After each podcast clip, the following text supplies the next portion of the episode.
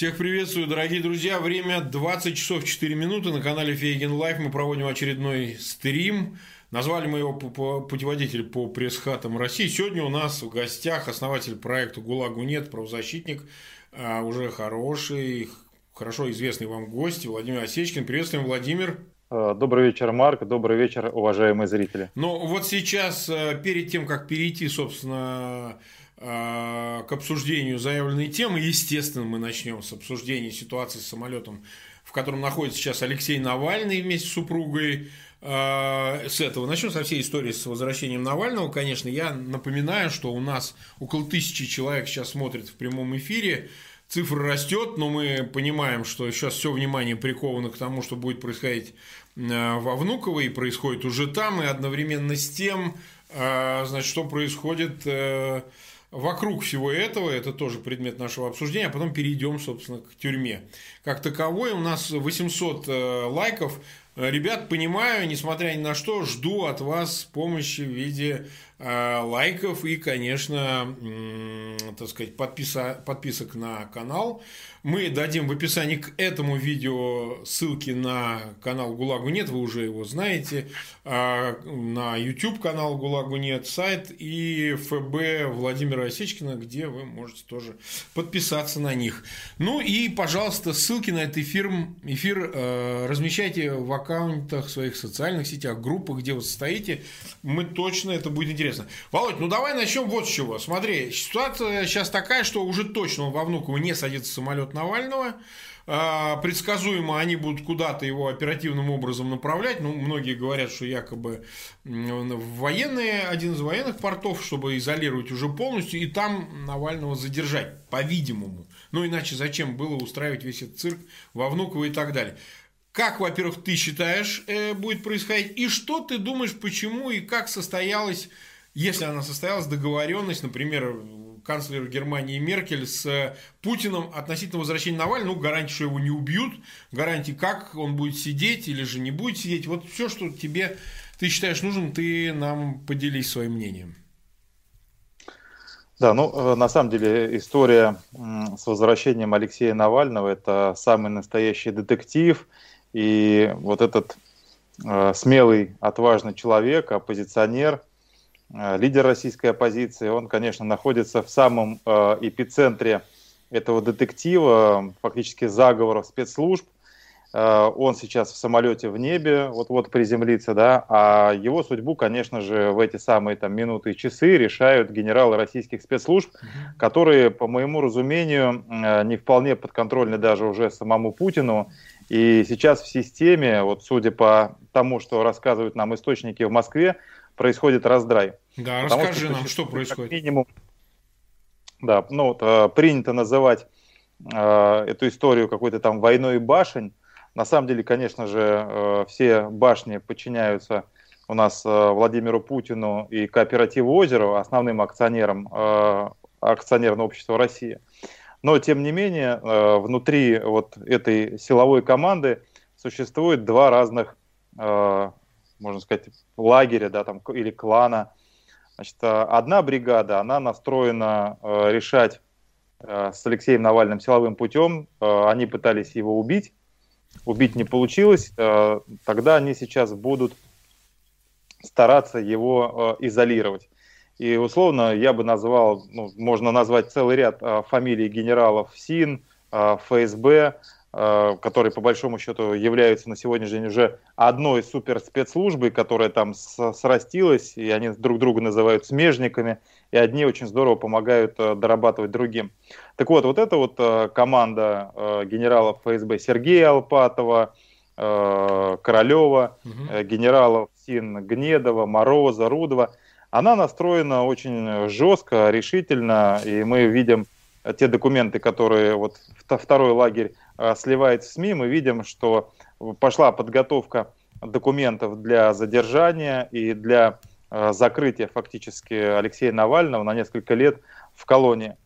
Э, эта силовая команда, она пытается контролировать внутреннюю повестку в России, и они четко понимают и видят, что популярность у Алексея Навального растет в геометрической прогрессии. Он однозначно после вот этого э, страшного отравления, которое произошло э, летом, стал фактически национальным э, героем. Угу. И здесь они понимают, что в любой момент, если Алексей Навальный решит вывести э, людей на улицы, и народ выйдет и повторится история 2011 года, если в 2011 году, 10 лет назад, люди, э, условно, погуляв э, по площади, разошлись, веря в то, что вот какие-то возможные эволюционные изменения в виде там Собянинга, некого открытого правительства Абызова, еще каких-то дырок, через которые пар э, выпускали, то спустя 10 лет э, ну, практически все население России прекрасно понимает, что страна оказалась в страшной ситуации, в изоляции, э, больше верить этому режиму нельзя, режим абсолютно очевидно преступный, который совершает с каждым годом все больше и больше преступлений против человечности и против оппозиционеров, и, в принципе, против обычных людей в бытовой жизни. И э, вот эта вот группа силовиков, она понимает, что ситуация взрывоопасная, и они э, хотят всячески изолировать Алексея Навального и фактически обезглавить э, российский потенциальный протест. Но это та команда, которая никогда не думала над тем, как зарабатывать денежные средства. Они привыкли только, что откуда-то сверху сыпятся деньги за нефть и газ, которые они между собой распределяют, закупают себе там броневики, оружие, э, выдают себе зарплаты, покупают дорогие квартиры, виллы, часть денег уводят в офшоры. Но есть другая совершенно команда, которая э, более интегрирована э, с международным сообществом, с западными странами. Ну, мы говорим про Тимченко, Ковальчуков, Ротенбергов и так далее. Те люди, которые на самом деле являются на сегодняшний день таким большим коллективным кошельком Владимира Путина и нынешнего режима. И вот эти люди, они понимают четко, что э, ситуация и без того уже как бы запредельная, и э, они тратят огромные там сотни миллионов долларов и евро на подкуп различных людей на Западе с тем, чтобы нивелировать как, хотя бы часть каких-то санкций, смягчить и каким-то образом спасти экономику и свое будущее, и возможное будущее там, с отъездом на Запад и с капиталами. И вот эти люди, они а, я так понимаю, на сегодняшний день э, вместе с Путиным договариваются и проговаривают некую историю, в том числе, э, конечно же, с э, ведущими политиками Европейского Союза, в первую очередь, конечно, с Ангелой Меркель. Потому что мы с тобой абсолютно, по крайней мере, я точно понимаю, что Ангела Меркель, если бы она не получила личные заверения о безопасности в отношении Навального, она никогда бы его из Германии бы не, ну, как бы не отпустила и предприняла бы все э, меры для того, чтобы уговорить остаться. Потому что э, есть риск э, повторения. Вот в данном случае, как я вижу, э, все складывается следующим образом. Европе действительно нужен дешевый российский газ. Ситуация в мире нестабильная. Европейцам у них есть свои конкретные интересы. И вопрос не в продажности, их не нужно ругать. Вопрос в том, что они думают о своей промышленности, о стоимости платежек за газ, за электричество для своего населения. И поэтому в данном случае, конечно же, э, история с э, достройкой Северного потока-2, она абсолютно в интересах э, большинства европейских политиков, как я это вижу сейчас вот со своей точки зрения. Поэтому в данном случае, с учетом того, что в Соединенных Штатах ну, как мы видим, разброты шатания, какие-то захваты каких-то политических центров. А, и а, по большому счету американцы сейчас отвлечены полностью на внутреннюю повестку и про историю с отравлением Алексея Навального или даже Северного потока, по большому счету она сейчас не является в топе в американских СМИ и для американского общества. С учетом того, что американского давления по этому вопросу нет, а европейцам я сказал, что у них есть прагматичные свои цели, то вполне, э, например, я допускаю версию того, что э, Путин с Меркель проговорили историю, что действительно вот эта вот э, силовая группировка каким-то образом Путиным будет обуздана, и Навальному дадут возможность вернуться в Россию и, в принципе, продолжить заниматься приблизительно тем же самым, чем он занимался до отравления.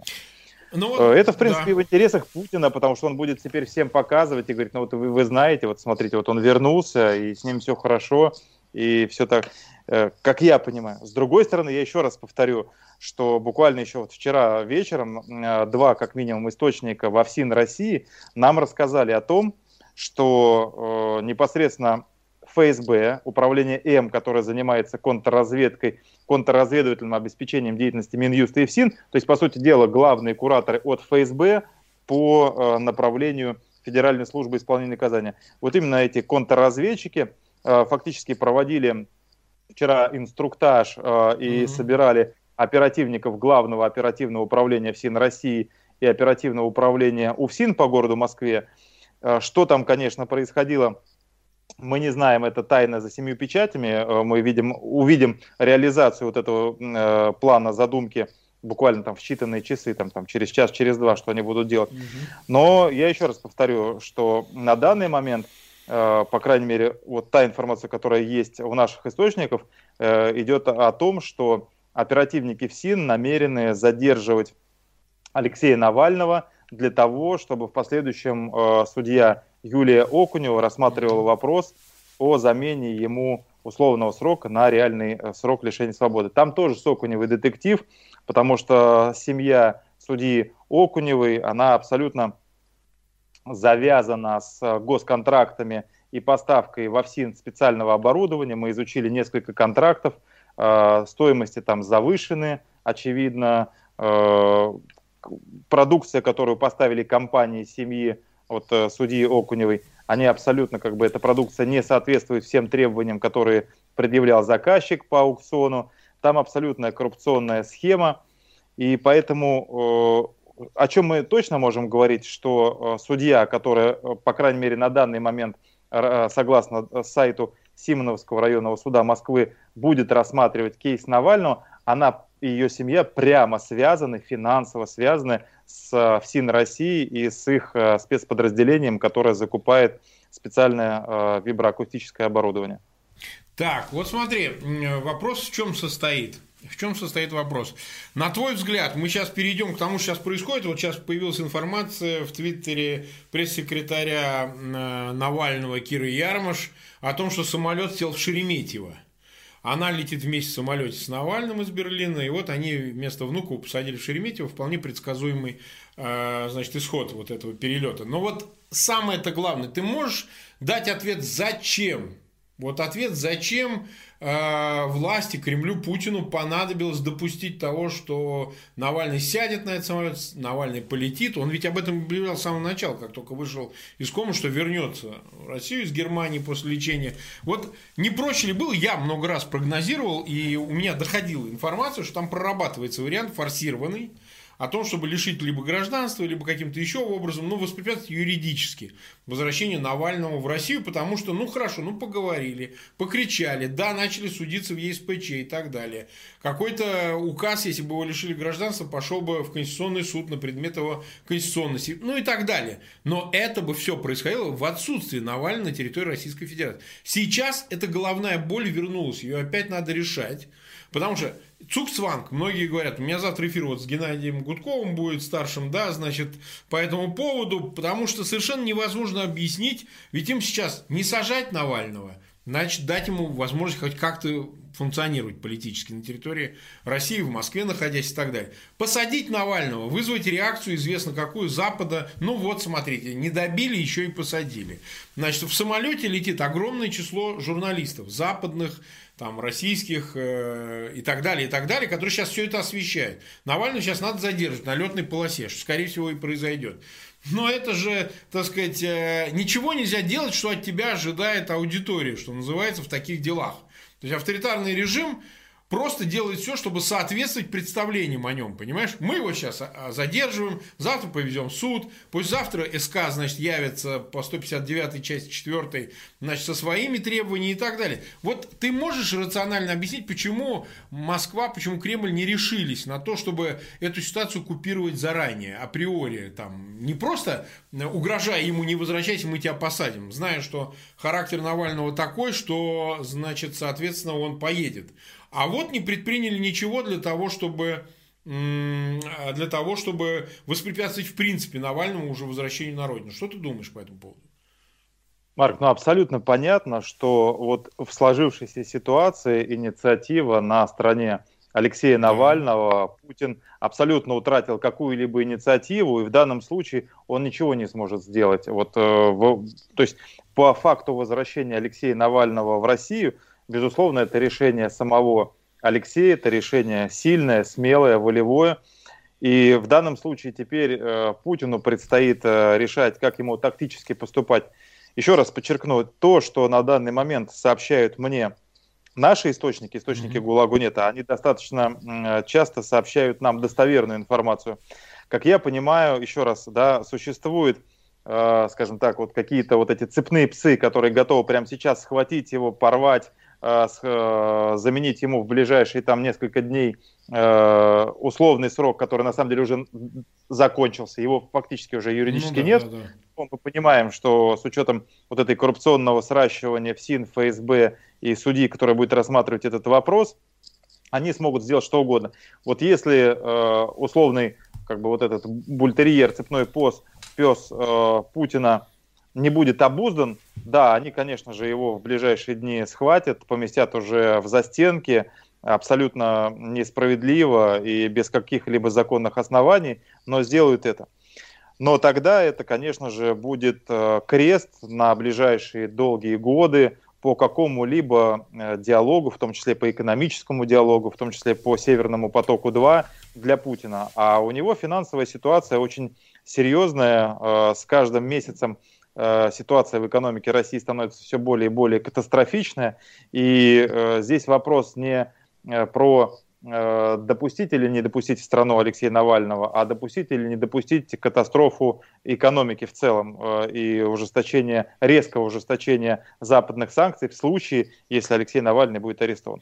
Поэтому мне видится, что здесь, э, скорее всего, будет реализована формула, что все-таки возможно, и задержав там сегодня Алексея Навального, все-таки администрация президента и лично Путин продавит решение о об, о незамене, об отказе э, суда в удовлетворении ходатайства в СИН, о замене э, условного срока на реальный. Но при этом э, на Алексея в ближайшие недели Следственный комитет накинет удавку вот этого нового уголовного дела по там, вот этим э, якобы хищению да, пожертвований донатов. и донатов.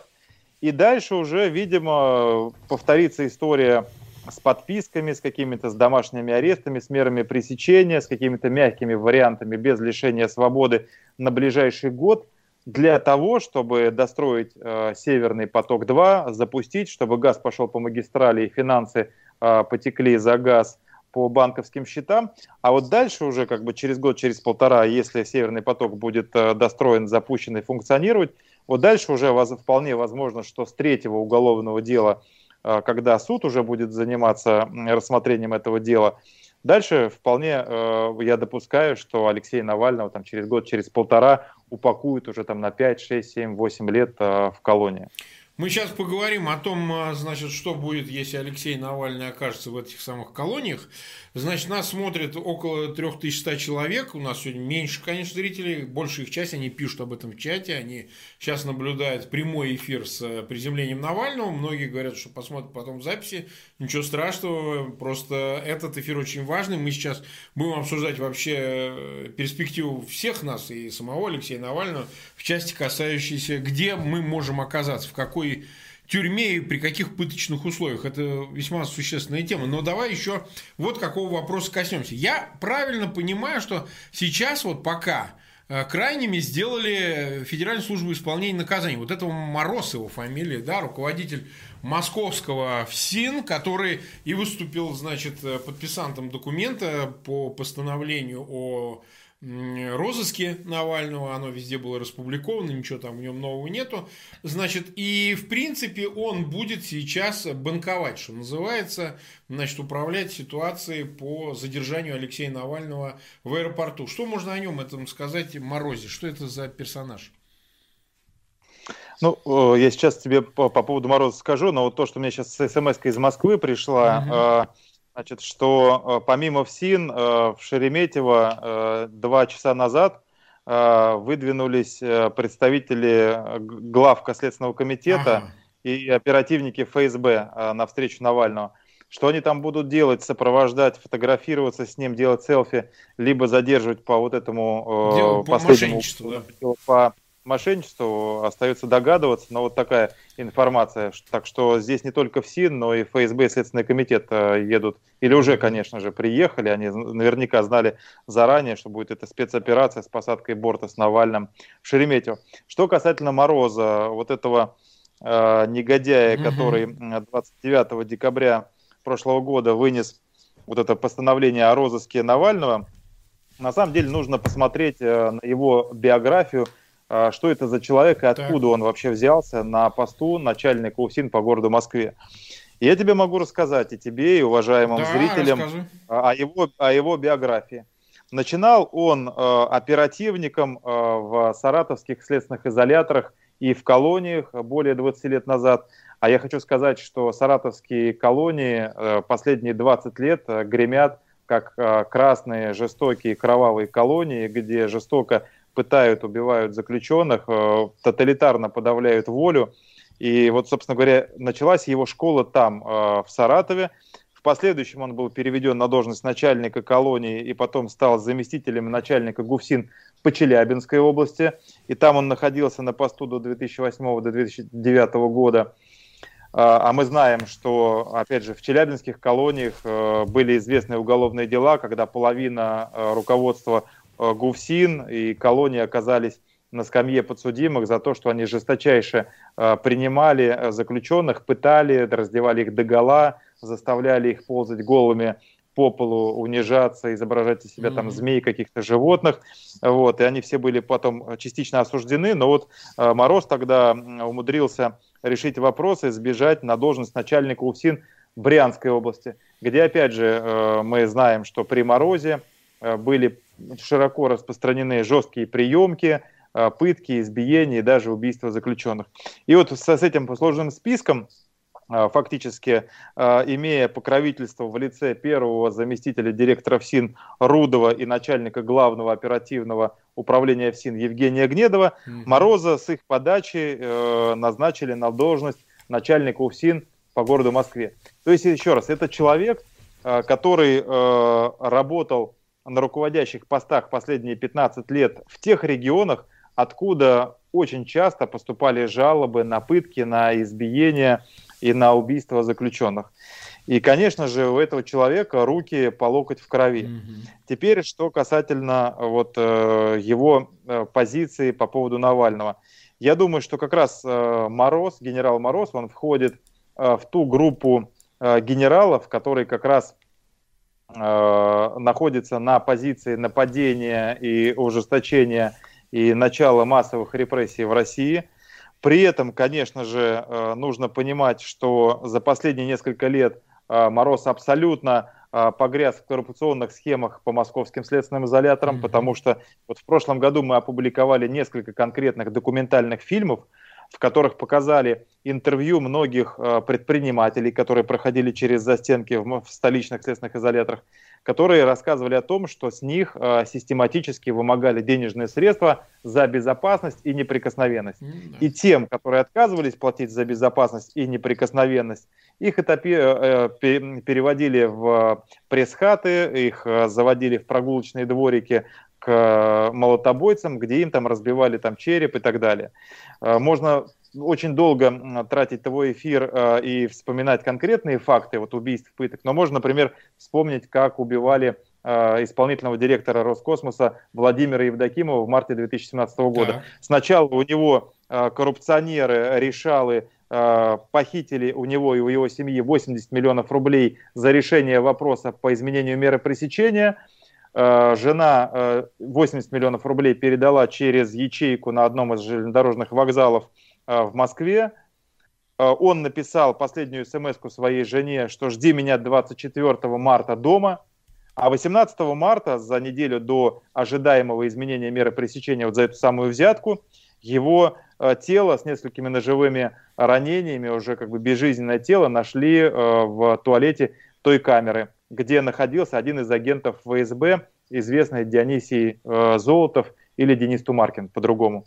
Угу. Поэтому и таких случаев очень много. Помимо этого мы понимаем, что столичные следственные изоляторы находятся с подачи э, генералов Гнедова, э, Рудова и Мороза э, под э, контролем этнических преступных группировок, которые фактически в каждом следственном изоляторе выстроили вот эту вот вертикально интегрированную систему, где наверху находится смотрящий положенец, соответственно, как бы подчинена э, вся основная масса заключенных так называемым криминальным порядком, и фактически э, более 5000 заключенных в столичных СИЗО ежемесячно их родственники переводят денежные средства в так называемый общак, который, по сути дела, конечно же, в основном обналичивается и передается коррумпированным сотрудникам СИН и ФСБ, кто крышует и контролирует эту схему. Ну и какую-то часть, конечно же, криминалитет забирает себе за свою суету. Поэтому вот такой вот э, человек, э, вот этот э, генерал Мороз, э, последние несколько месяцев – Э, до декабря, по нашей информации, более 45 дней он отсутствовал на рабочем месте, то ли в отпуске, то ли на больничном. По нашей информации э, есть целый ряд уголовных дел в Следственном комитете, где одним из подозреваемых значится как раз генерал Мороз, который помог организованному преступному сообществу взять под контроль столичные СИЗО и организовать массовую систему вымогательств. Но э, политического решения по аресту Мороза на данный момент нет. И, как я понимаю, как раз вот эта силовая группировка генералов ФСБ и ФСИН пытается решить вопрос, закрыть в отношении него расследование в Следственном комитете и продвинуть его на какую-то руководящую генерал-лейтенантскую должность, например, на должность начальника главного управления ФСИН, по Челябинской области. И вот то, что именно он принял на себя э, вот эту ответственность по э, первичным документам о задержании Алексея Навального, говорит о том, что Мороз, видимо, пытается каким-то образом выслужиться перед э, руководством ФСБ, быть одним из таких нападающих на Навального и тем самым э, получить некую индульгенцию и защиту, э, иммунитет от уголовного преследования по вот этим э, массовым вымогательствам и взяткам, которые ну, как бы поразили практически все столичные следственные изоляторы. Так, хорошо. Так. Нас сейчас смотрит 3250 человек. Э, около 2000 лайков. Ну, совершенно понятно, люди продолжают следить за ситуацией с Алексеем Навальным. Вот в развитии этого сюжета, мы там дальше поговорим о тюрьмах и всем остальном, конечно, э, которые, теме которых посвятили этот эфир, особенно о пресс-хатах, потому что, ну, это может коснуться сейчас и Алексея Навального, и многих уже там несколько десятков человек во Внуково задержали, и мы знаем, что буквально в канун приезда Навального оператора ФБК, Зеленский, кажется, его фамилия, его вообще по 282 статье уже закрыли. Вот, не знаю, в каком из СИЗО в Москве он сидит. И, соответственно, значит, э, за два твита, где он, в общем, старых твита описывал о гибели журналистки из э, Нижнего Новгорода, Светловой, по-моему, фамилии ну да, э, известная история с самосожжением и так далее. И вот э, под этим предлогом, я так понимаю, набирают заложников, чтобы, так сказать, с одной стороны давить, продолжать на Алексея Навального, с другой, так сказать, э, ситуацию сделать такой игровой. Да, мы сейчас посадим этого, этого, этого, Соболь там и все. А Алексей Навальный, например, под домашним арестом. Вот смотрите, он всех сажает, а сам, значит, сидит под домашним арестом, но он вообще ситуацией не управляет, управляет и Путин.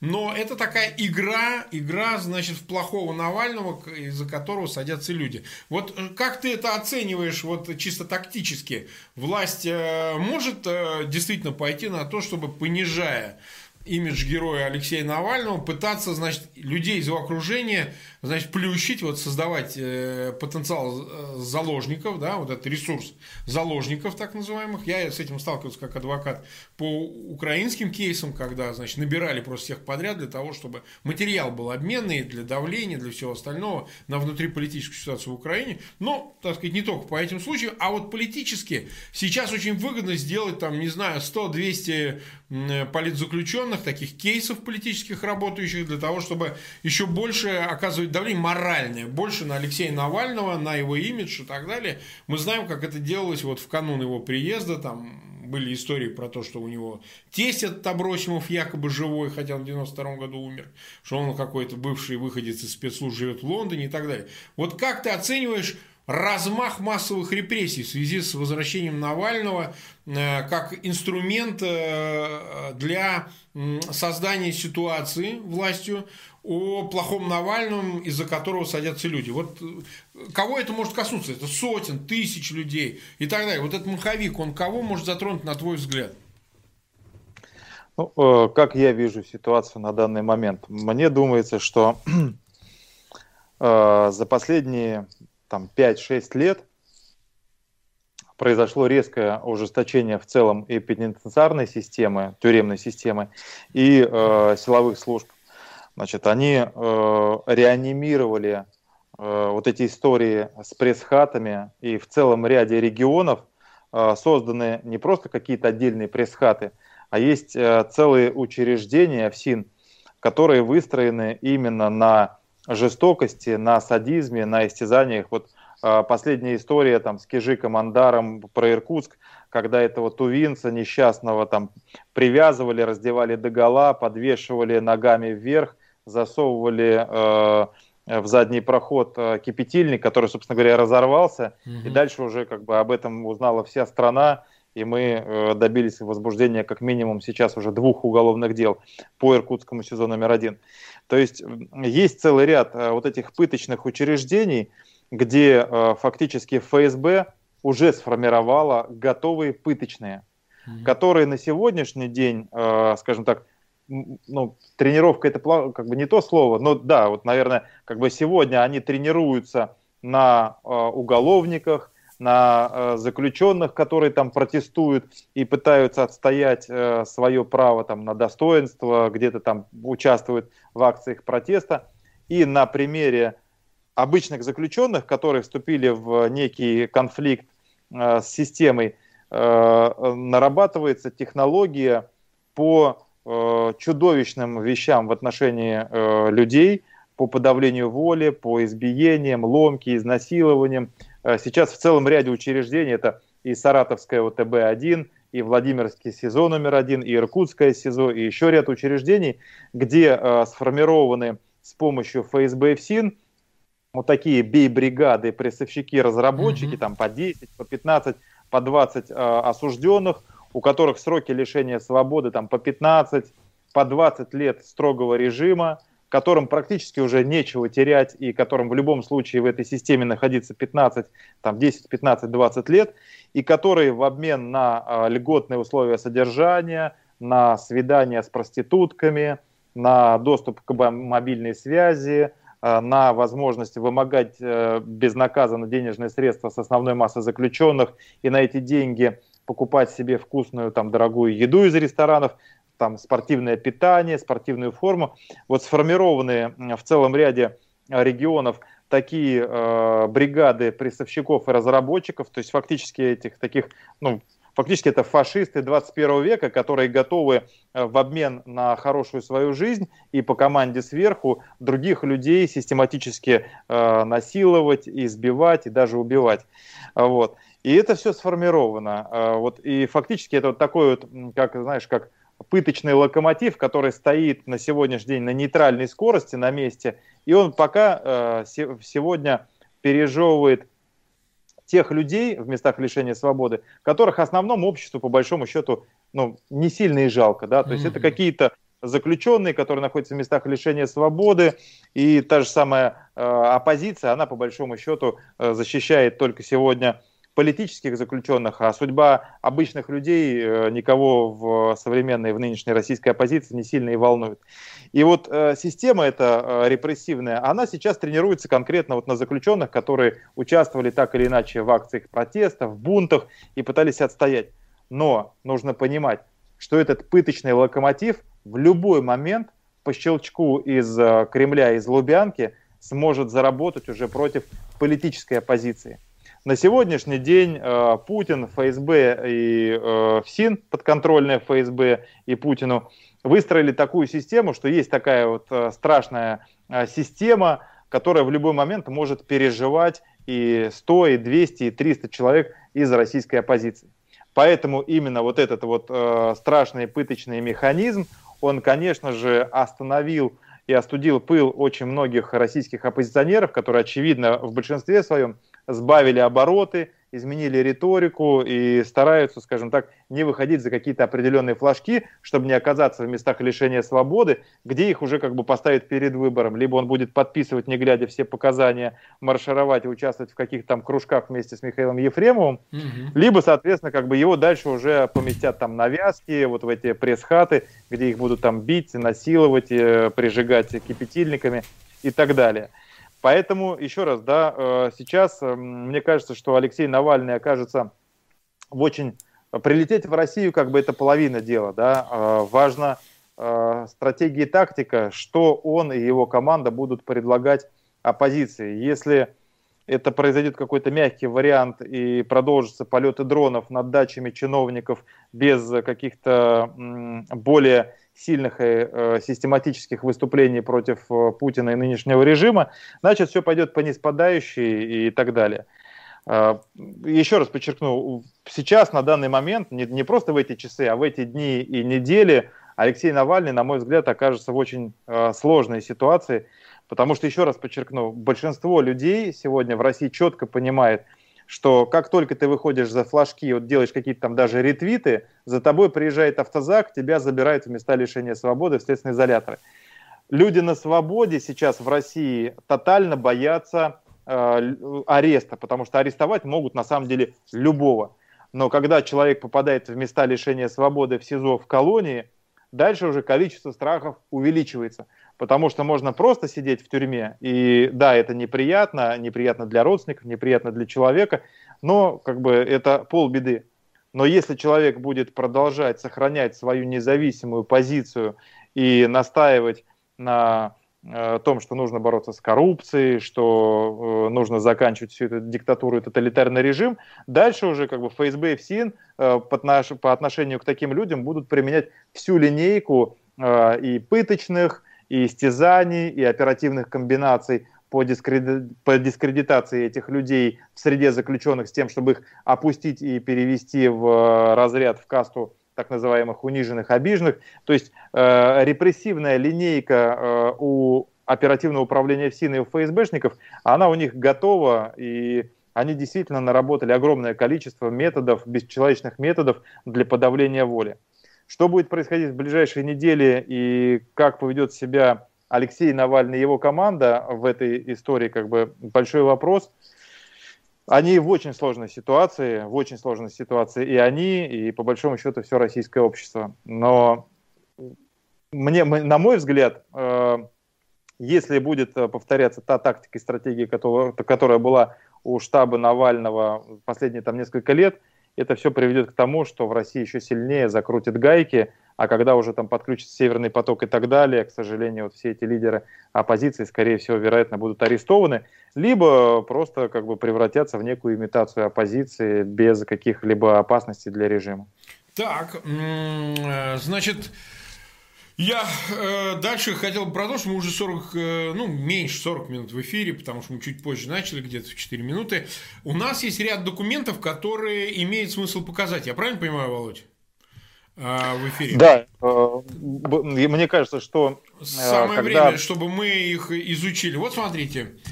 Ты давай рассказывай, Володь, а я буду их крутить курсор. Вот, постановление признания. Что это за документ, вот э, первый, который ты дал, э, о признании потерпевшим постановления из Владимира? Сейчас, одну секундочку, я тогда, угу. э, чтобы видел э, то, что ты демонстрируешь на экране. Угу. Потому что у меня, э, я не вижу этой картинки. А, я тебе могу пок... называть его. Вот постановление признания потерпевшим от 24.08.18 Владимир, следователя по особо важным да, делам, Ванова. Да, я, я понял, я, теперь я вижу, как бы я через iPhone включил, угу. извините да, да, да. за э, задержку. Значит, вот, пожалуйста, перед нами э, постановление э, следователей Следственного комитета, в котором э, мы четко видим, э, что э, Потерпевшим признается один из заключенных, которых по требованию э, ФСБ переводили из Москвы в следственный изолятор номер один Владимирского УФСИН, вот как раз один из пресс-централов. И мы здесь видим из этих документов, что э, под нашим давлением после публикаций были возбуждены уголовные дела по 286 статье в отношении начальника оперативного отдела Василия Воскобойникова и в отношении прессовщиков, в том числе за изнасилование. Потому что одно дело мы... заключенного, правильно? Осужденного. Да, мы, да, и мы сейчас, помимо того, потому что я прекрасно понимаю, что э, будут скептики э, и условно а, адепты, там, сторонники Путина говорить э, там, или писать в комментариях, что вот это какие-то общие фразы, общие слова правозащитников. Нет, ребят, это не общие фразы, мы вам показываем конкретные документы и наглядно показываем, вот, пожалуйста, документы по возбужденным уголовным делам. По факту наличия и деятельности пресс-хат во Владимирском СИЗО номер один – куда на пресс э, вывозит э, по требованию ФСБ и Главного оперативного управления ФСИН заключенных, в том числе и из Москвы. Ну, это известный это... номер один-то, Владимирский Централ-то вот э, во Владимире. Да, Владимирский Централ, одна из известных пыточных. И там вот, вот я вот читаю в документе пресс, ну, ее называют пресс-камера, там пресс-хата, пресс-камера. А, значит, там как вообще вот обстоят дела? Там находится пресс-камера, где а, значит, э, группа осужденных, вот о которых ты сказал, сотрудничающих с администрацией, заводят туда, значит, э, другого осужденного, осужденного, в отношении которого должны совершаться действия, давление оказываться. Я прям, да, давай, давай, Марк, я прям на конкретике да, давай, расскажу. Давай. Расскажи, чтобы люди понимали буквально. То, что заумно написано в этих документах. Значит, получилось следующее. А, в следственный изолятор а, поступили осужденные уже, по фамилии Куралев и Филиппов. Это вот такие вот огромные двухметровые богатыри, угу. которых э, путем оперативной комбинации оперативники и начальник оперотдела Василий Воскобойников скомпрометировали, и потом в последующем им сказали, либо мы сейчас вбросим эту информацию в основную массу заключенных, и вы переедете в касту, в так называемый гарем или петушатник, либо, соответственно, подписывайте с нами документы, будете работать, сотрудничать, потому что вы такие крепкие большие парни, и, в общем, вы нам здесь пригодитесь для чего-то там. Ну, э, к сожалению, и Филиппов, и э, Куралев оказались э, людьми с низкой моральной планкой, они согласились на это дело. И дальше в дальнейшем выработалась методология. Значит, их вдвоем, вот этих двух огромных помещали в какую-то определенную камеру, и дальше к ним изнеможденного, Э, заключенного, которого должны там расколоть и должны там принудить к подписанию явки с повинной, дачи показаний против третьих лиц и так далее, и так далее. Значит, его сначала целую неделю переводили там в карцеры и в разные камеры с тем, чтобы человек там плохо спал, не кушал и был изнеможден. И в последующем, когда заводили в пресс-хату, вот где сидели эти прессовщики, разработчики, э, ну, как бы основные фамилии Куралев, Филиппов, плюс еще было там несколько тех, кто помогал им связывать. И дальше, когда вот этого обессиленного заключенного заводили в пресс-хату, значит, эти два э, огромных амбала двухметровых нападали, сбивали с ног, э, избивали, э, с помощью заранее приготовленных простыней и веревок связывали человека, привязывали к металлическим нарам. И в последующем уже этого человека, который обездвижен, связан по рукам и ногам, дальше жесточайшим образом избивали, пытали, и даже насиловали. Еще раз подчеркну, вот в этих постановлениях о признании потерпевшим э, черным по белому было написано, вот потом э, те, кто, кто захочет, потом промотает, посмотрит, там в отношении одного из э, жертв пыток, которых оперативники при, завели к ним на заклание, соответственно, его там насиловали пять раз пять раз в течение двух суток насиловали в туалете вот эти вот амбалы связанного.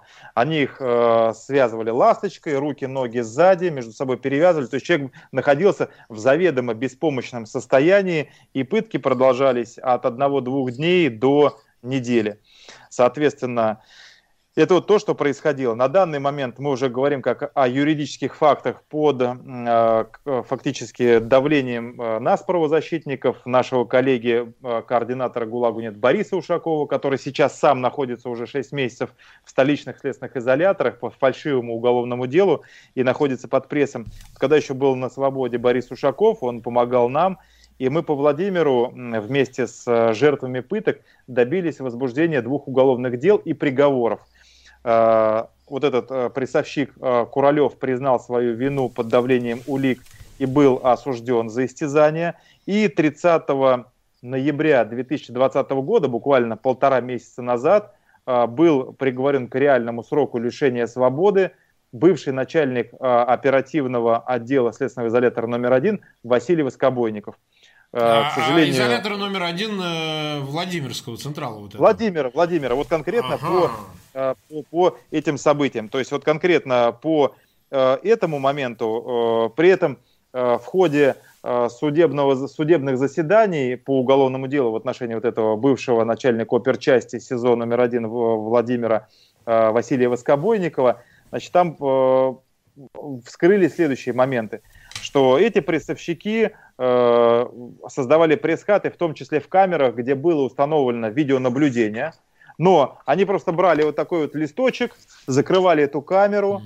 и э, с учетом того, что оперативники следственного изолятора давали команду э, на пост охраны не вмешиваться, никакая охрана не прибегала, эту картонку не снимала, и они спокойно целыми неделями слышали крики из этой пресс-хаты, и большинство сотрудников дали на следствии показания, что да, мы знали, что вот эти вот камеры, где сидят Филиппов и Куралев, это такие у нас пресс-хаты, которые оперативники используют э, в оперативных комбинациях для каких-то своих оперативных задач и целей. То есть, еще раз подчеркну, больше 50 сотрудников СИЗО номер один города Владимира слышали и знали как людей пытают и бьют в этой пресс-хате, как люди оттуда кричат там «помогите, спасите, меня там убивают, насилуют», пока человеку кляп народ не заткнут. Камера, видеокамера наблюдения закрыта, то есть государство потратило миллиарды рублей на то, чтобы у нас были видеокамеры, чтобы не было пыток, но в нужный момент прессовщики, разработчики закрывают картоночкой э, камеру наблюдения – а сотрудники СИЗО, вместо того, чтобы прийти, вызвать резервную группу, прекратить беззаконие, снять эту картонку и пресечь это, они считают, что ну да, там же оперативники нам сказали не вмешиваться, значит, поэтому как бы, ну вот мы все, э, практически весь личный состав СИЗО знал, что там пресс-хаты, и это принимал как часть работающей системы. Вот в это, это страшно. И точно так же все это происходило с Кижи Командаром, когда и не только с ним, потому что в том же самом Иркутске мы знаем, что в апреле 2020 года более 400 заключенных э, в колонии номер 15 иркутского ГУФСИН взбунтовались. Сначала устроили мирную акцию протеста, которая потом переросла в бунт. Они взбунтовались против жестоких методов, э, против прессинга, против изнасилований и истязаний. Начальник Гуфсин Сагалаков, тоже известный садист, ввел туда спецназ, и впервые за всю историю России, вообще за всю историю там, последних 30 лет, э, Гуф, спецназ Гуфсина и Росгвардии применили физическую силу официально по документам более чем к 400 заключенным. У меня есть ответ от начальника правового управления ФСИН, который говорит, да, у нас спецназ применил физическую силу к 415 осужденным для, при подавлении бунта и акции протеста. То есть заключенных избивали поголовно, даже тех, которые просто там рядом находились. Всех замесили и развезли по нескольким следственным изоляторам. И вот в том числе вот этот Кижи Кандар, это тоже заключенный, который находился во время бунта в 15-й колонии. Его, так же как и других, перевезли в Иркутское СИЗО номер один, известное пыточное СИЗО. Наши коллеги-правозащитники об этом 10 лет назад еще выпускали фильм об этом пыточном СИЗО. И там уже э, э, по очереди их заводили в такие же вот пресс-хаммеры, э, где сидели разработчики, где там четверо, пятеро, шесть, шестеро человек, которые там сбивали с ног, связывали, перевязывали э, этих заключенных по очереди, избивали жестоко и насиловали в том числе насиловали кипятильником, то есть фактически разрывали э, задний проход, вставляли туда через боль, через все это кипятильник и включали в розетку. И э, через эту страшную пытку, по нашей информации, в следственном изоляторе номер один Иркутска прошло более 80 участников акции протеста из колонии номер 15. И никто бы об этом ничего и не узнал. Если бы вот этот кипятильник под напряжением внутри бы э, внутренних органов кижи Кандара не разорвался, и фактически уже просто он, человек бы не стал погибать от этих мук, и оперативники тут же, конечно, понимают, что сейчас у нас у них будет на руках труп, они его перевезли в ИК номер 6, откуда уже мы узнали о том, что поступила жертва пыток с такими страшнейшими э, следами пыток. Ему там сделали уже несколько операций, у него абсолютно поврежден задний проход, mm-hmm. у него из живота торчат калоприемник и трубки, чтобы функционировали его внутренние органы. То есть и только после огласки уже было возбуждено два уголовных дела. Одно в отношении прессовщиков-разработчиков по изнасилованию в извращенной форме, то есть фактически по такой же статье, как и в Владимирском СИЗО номер один. Второе уголовное дело э, возбуждено в отношении сотрудников СИЗО номер один Иркутска по халатности. Угу. Вот так ну, вот, по неосторожности. Вот совершенно... Да да, кипятильник разорвался в заднем проходе одного из жертв пыток, халатность. Значит, мы, конечно же, будем добиваться переквалификации этих уголовных дел, э, но еще раз подчеркну, что вопрос, э, вот мы там буквально там э, послезавтра, во вторник, опубликуем документальный фильм про пыточную тюремную больницу Саратова. Э, через неделю выпустим по Иркутску документальный фильм. То есть на данный момент мы собрали огромную доказательную базу, которая наглядно показывает, что за последние несколько лет э, при э, поддержке ФСБ внутри ФСИН сформированы пыточные следственные изоляторы, пыточные больницы, абсолютно воссоздан даже в более извращенной форме вот этот репрессивный аппарат, который был у КГБ и НКВД, и по большому счету, я так понимаю, что они просто ждут отмашку сверху по тотальному закручиванию гаек. И фактически все эти пыточные страшные механизмы для подавления воли, для жестокой ломки оппозиции, они уже подготовлены. Вопрос в том, когда э, Путин поймет окончательно, что с Западом он уже никогда не восстановит отношения, никаких северных потоков не будет, тогда все это понесется. Поэтому вот э, в ближайшие месяцы, я так понимаю, что мы поймем, в какую сторону будет э, развиваться Россия, российская оппозиция, вектор. И в случае, если будут закручивания гаек, к сожалению, вот применение этих пыток, э, я думаю, что будет применяться никто, не, не только к э, простым заключенным, но и в том числе к политическим заключенным. Именно поэтому, именно поэтому, вот если нас сейчас ребята из оппозиции, из российской смотрят, именно поэтому очень важно понять всем, что защищать нужно права не только политических заключенных, но защищать права нужно всех людей, которые находятся э, под гнетом власти в местах лишения свободы. Потому что сегодня они бьют, пытают, насилуют и засовывают кипятильники э, простым заключенным, которые восстали против пыток. Ну, да. А завтра это может сделать с любым человеком, таким как Алексей Навальный. Угу. Ну, вот мы уже где-то около 52-53 минут в эфире, мы чуть позже начали. 3177 а, человек нас продолжает смотреть. Ну, естественно, у нас действия зрителя показывает аналитик гораздо больше на порядок. Люди заходят, выходят, естественно, смотрят э, прямой эфир, включение из аэропорта Шереметьево, где Алексей Навальный вроде бы вышел уже к... Он уже с журналистами общается, пресс-конференция. Да, да, да, по гран-контролю. Вот мы ждем, смотрим, как это будет развиваться. Все-таки возвращаясь к этой ситуации со всей, что связано с э, Алексеем Навальным и этой историей. Насколько, вообще говоря, э, ситуация вот сейчас может сложиться в пользу Навального. Если, например, допустить, что видя вот такое огромное внимание, они не любят на публику чего-то делать быстро и так далее. Ну, вроде бы сел самолет, журналисты его сопровождают, сейчас все это снимается и так далее. Могут ли они просто ничего не делать? Например, э, сейчас чисто тактически, чтобы, ну ладно, бог с ним, пусть проедет, там куда-то отъедет. Э, такой вариант исключен или нет, если ничего не произойдет и Алексей Навального не задержит? На твой взгляд, как, э, насколько это вероятность велика такого развития событий, такого ну, хода вот, событий? По, по крайней мере, еще раз, как я вижу, да, а, что все-таки на сегодняшний день сил и ресурсов э, у кооператива озера, мы говорим про олигархов, которые окружают э, Путина, у них гораздо больше э, и возможностей и ресурсов, чем у силового генералитета.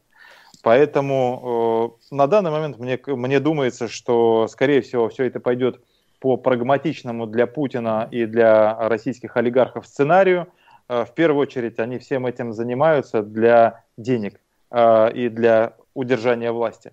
Э, не самоцель для них на данный момент, вот в текущем моменте, какие-то слишком избыточные репрессии. Их задача, наоборот, смягчить, показать, что вы, что вы, зачем же вы пытались нас обвинить в отравлении. Конечно же, они не будут признавать роль ФСБ в отравлении Алексея Навального. Конечно же, они сами, сами они э, э, явку с повинной писать в этом не будут, поэтому они, конечно, будут э, забалтывать эту историю, показывая, что вот смотрите, мы ему сохраняем свободу, все хорошо, зря вы на нас говорили, давайте теперь вот подключайте быстрее нам Северный поток-2, снимайте с нас какие-то там дополнительные санкции и вообще давайте как бы дружить.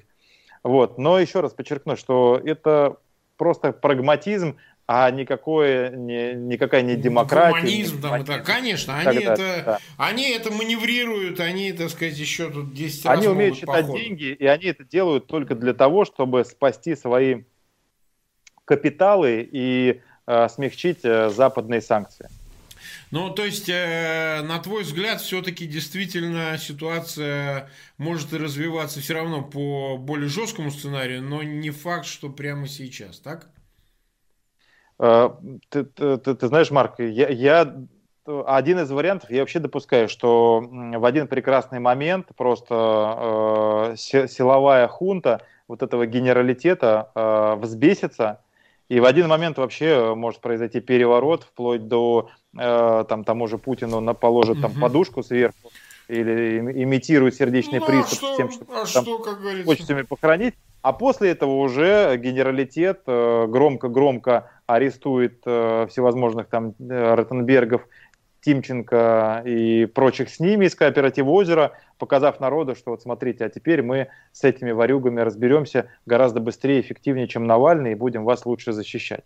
Вот, поэтому никто не знает, по какому сценарию э, все пойдет в ближайший год-два, но еще раз, я в первую очередь надеюсь, что, по крайней мере, вот с точки зрения того, что пережила семья Алексея Навального и сам Алексей, mm-hmm. мне, конечно, хочется, что в данном случае вот этот прагматизм э, э, вот этих коррупционеров и олигархов, он сработал на то, чтобы они не закрывали его, сохранили ему свободу.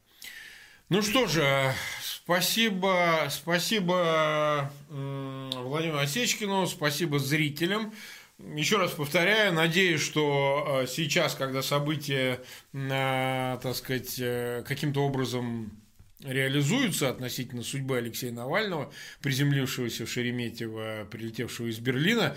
Ну, найдете возможным, дорогие друзья, э, посмотреть этот эфир. Мы понимаем, с пониманием относимся к тому, что сейчас ситуация настолько напряженная и все внимание привлечено к тому, что происходит в Шереметьево, так что это нормально. Но, тем не менее, не поскупитесь, поставьте ссылки на этот замечательный эфир в своих аккаунтах, в социальных сетях и группах, чтобы в дальнейшем уже, когда будет время, другие зрители пришли и посмотрели этот эфир, поинтересовались, все, о чем мы говорили. Это остро актуальная тема, поскольку знать о том, что из себя представляет русская пыточная тюрьма, очень важно для того, чтобы хоть каким-то образом либо предвосхитить э, размах репрессий и, возможно, то, что в отношении политического класса будут употреблены все эти жуткие репрессии и пытки, ну, либо уже как-то решить проблему с Путиным уже наконец для того, чтобы в принципе решить это все. Володь, спасибо тебе огромное, мы всегда тебя ждем в эфире, и я надеюсь, что там в ближайшее время у нас будет возможность еще раз уже по итогам всего, что происходит, э, поговорить. Хорошо? Спасибо большое, э, всем сил и надежды.